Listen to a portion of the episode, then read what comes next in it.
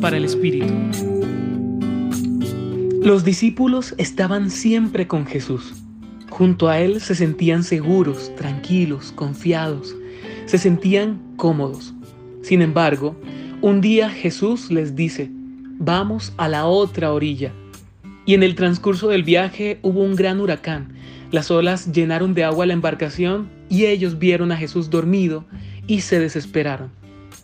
Muchas veces nos encontramos en nuestra zona cómoda de la vida espiritual, donde sentimos bonito, donde la fe se basa en las sensaciones, experimentando un estado casi de inmunidad ante cualquier mal de la vida que nos lleva a confiarnos hasta tal punto de pensar que somos privilegiados por Dios, puros, santos, más que cualquier otro.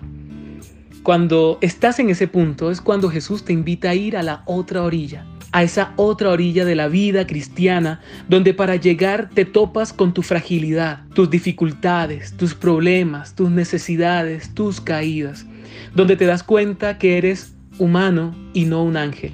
Allí es cuando sales de tu zona espiritual cómoda y te enfrentas a lo que implica la fe verdadera, es decir, esa en la que solo basta confiar plenamente en Dios. Solo cuando eres capaz de mantener tu confianza sólida a pesar de todo, podrás llegar a la otra orilla. La tentación está en dejarnos hundir en medio del lago y dejar que la duda y la cobardía nos gane. Ahora bien, ante este Evangelio podrá surgir la pregunta, ¿eso quiere decir que Jesús pone a prueba la fe y por eso nos invita a ir a la otra orilla? No, no es así. Jesús no pone a prueba tu fe.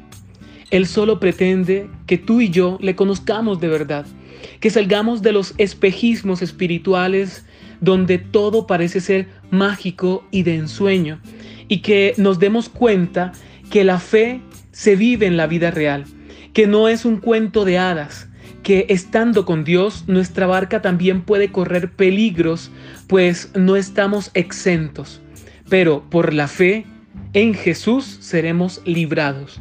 Así que cuando sientas que tu vida se hunde, no te acobardes. Confía en Dios que Él te llevará a la otra orilla. Hoy te acompañó Ramiro Salas del Centro Pastoral San Francisco Javier, Pontificia Universidad Javeriana.